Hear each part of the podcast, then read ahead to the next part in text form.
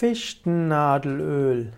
Fichtennadelöl ist ein Öl, das gewonnen wird aus Fichtennadeln. Fichtennadelöl kann man verwenden in der Aromatherapie, in der Dufttherapie. Der Duft der Fichtennadel ist frisch und würzig und erinnert natürlich an den Wald. Fichtennadelöl wird luftreinigend, erfrischend und hilft auch für die Straffung. Fichtennadelöl kann man eben in Duftlampen verwenden. Man kann Fichtennadelöl auch verwenden äh, für Inhalation und es gibt auch einige Badezusätze, die Fichtennadelöl enthalten. Wenn man Fichtennadelöl zum allgemeinen Wohlbefinden verwenden will, dann gibt es dort gute Vorpräparate oder Präparate dafür. Wenn man Fichtennadelöl verwenden will als Heilmittel, dann sollte man die Ratschläge eines Arztes, Heilpraktikers oder Apothekers suchen.